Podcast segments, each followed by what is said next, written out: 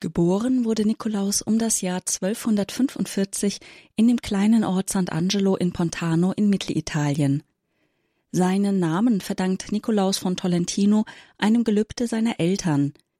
Deren ansonsten glückliche Ehe war lange Zeit kinderlos geblieben.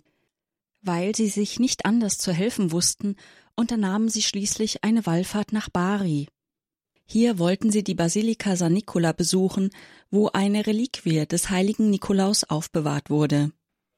Sie wandten sich an den Heiligen mit der Bitte um seine Fürsprache, und wenig später wurde Nikolaus Mutter tatsächlich schwanger.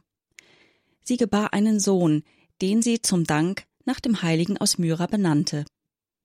Bereits im Alter von nur zehn oder elf Jahren wurde der kleine Nikolaus in die Obhut der Augustiner-Eremiten gegeben. Diese unterhielten in seinem Heimatort St. Angelo ein Kloster. Damals war es durchaus üblich, dass Eltern ihre Kinder einem Orden als Gabe, als sogenannte Oblaten darbrachten. Diese Kinder hatten sich der Ordensregel zu unterwerfen, und es wurde erwartet, dass sie nach Beendigung ihrer Ausbildung dem Orden beitraten. So war Nikolaus Weg vorgezeichnet. Nachdem er die Priesterweihe empfangen hatte, wurde er Novizenmeister im nahegelegenen Sant'Elpidio. In den folgenden zwei Jahrzehnten wirkte Nikolaus an den verschiedensten Orten seiner Heimatregion der Mark Ancona als Seelsorger, Prediger und Beichtvater. Im Jahr 1275, im Alter von etwa 30 Jahren, wurde Nikolaus ins benachbarte Tolentino geschickt. Die Einwohner dieses Ortes schätzten ihn sehr und verehrten ihn schon bald wie einen Heiligen. Dass Nikolaus so beliebt war, lag sicher nicht nur an seinen mitreißenden und überzeugenden Predigten, sondern auch an seiner unermüdlichen Sorge für die Menschen. Er ging in die Familien, um zu raten und zu mahnen, besuchte Kranke und hörte die Beichte. Vor allem aber gelang es ihm, unter den Bürgern der Stadt Mitarbeiter zu finden und eine feste Gruppe von Helfern zur Unterstützung der Bedürftigen zu bilden und die Vermögenden zum Spenden zugunsten der Notleidenden zu bewegen. Auch den Prior seines eigenen Klosters brachte er dazu, dass er Hungernde zum Essen ins Kloster einlud. Immer größere Menschenmengen strömten von nah und fern, um den Rat des Priesters einzuholen, seine Gottesdienste zu besuchen und ihn predigen zu hören. Viele kamen auch mit ihren Leiden und Gebrechen zu Nikolaus, wo immer Kranke und Sterbende zu betreuen waren, Nikolaus war als Tröster und Spender der Sakramente zur Stelle. Immer empfahl er, die Verstorbenen im Gebet nicht zu vergessen, besonders auch jener zu gedenken, für die niemand mehr betete. Erzählt wird, wie schon zu Lebzeiten durch ihn Wunder geschahen. Seine Gebete wirkten heilend. Auch den Teufel, der ihm Schaden zufügen wollte, soll er überwunden haben, die Legende berichtet, dass Nikolaus während einer Krankheit den Genuss zweier gebratener Vögel, die man ihm gebracht hatte, abgelehnt habe. Erst als sein Prior es ihm gebot, habe Nikolaus aus Gehorsamsgründen einen Bissen nehmen wollen, doch in diesem Augenblick seien die Vögel, wieder lebendig geworden, davongeflogen. Doch nicht nur durch sein Wirken für Bedürftige, sondern auch durch seine persönliche Lebensführung hat Nikolaus den Menschen Zutrauen eingeflößt. Sein intensives Gebetsleben und seine tiefe Frömmigkeit gaben ihm nicht nur Kraft und Trost für seine vielfältigen Aufgaben, sondern waren zugleich auch Vorbild für andere. Darüber hinaus war Nikolaus ein Asket und Büßer.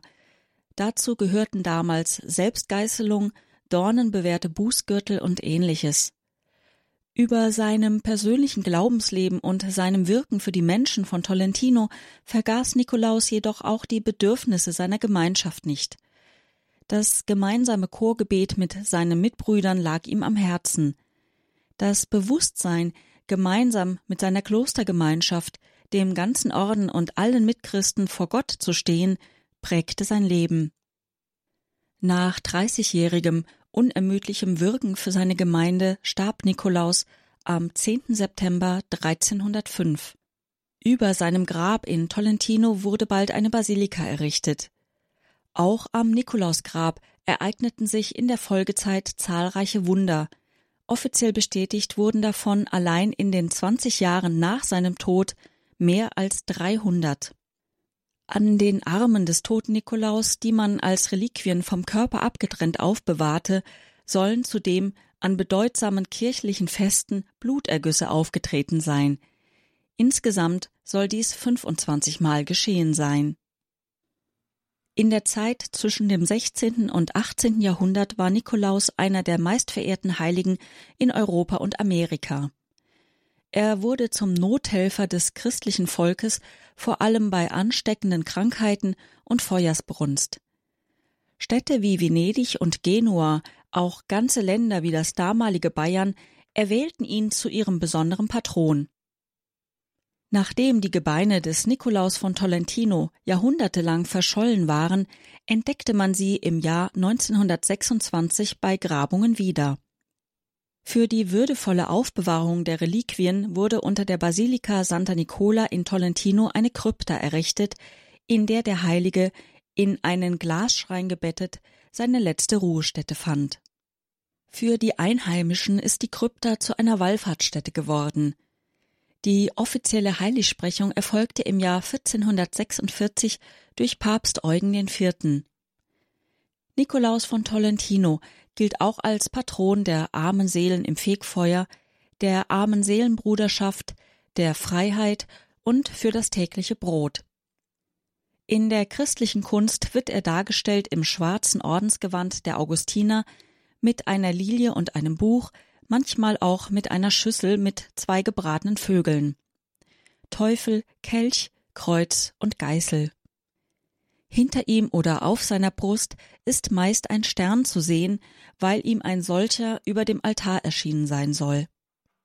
Für den Orden der Augustiner Eremiten ist der heilige Nikolaus von Tolentino von besonderer Bedeutung, ist er doch der erste Augustiner Eremit, der heilig gesprochen wurde, und so konnte Robert Prevost, der damalige Generalprior des Ordens, zur Feier des 700. Todestages von Nikolaus von Tolentino am 10. September 2005 in einem Jubiläumsbrief schreiben Heute ist der heilige Nikolaus von Tolentino ein Vorbild für uns, das uns an die wichtigsten Dinge unseres Lebens erinnert.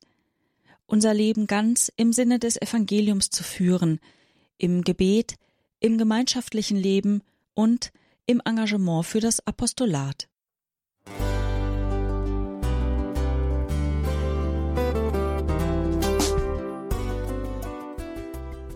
Liebe Zuhörerinnen und Zuhörer, vielen Dank, dass Sie unser CD- und Podcast-Angebot in Anspruch nehmen.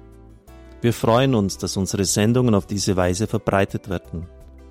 Dieser Dienst ist für Sie kostenlos. Für uns ist er allerdings mit einem nicht unerheblichen finanziellen Aufwand verbunden. Deshalb sind wir für jede Spende dankbar. Alle Bankverbindungen unserer Spendenkontos können Sie über unsere Homepage horeb.org unter dem Menüpunkt Spenden einsehen. Dort besteht auch die Möglichkeit, online zu spenden. Natürlich nach den neuesten Sicherheitsstandards. Sie können diese Informationen auch bei unserem Hörerservice unter der Telefonnummer 08328 921 110 erfragen.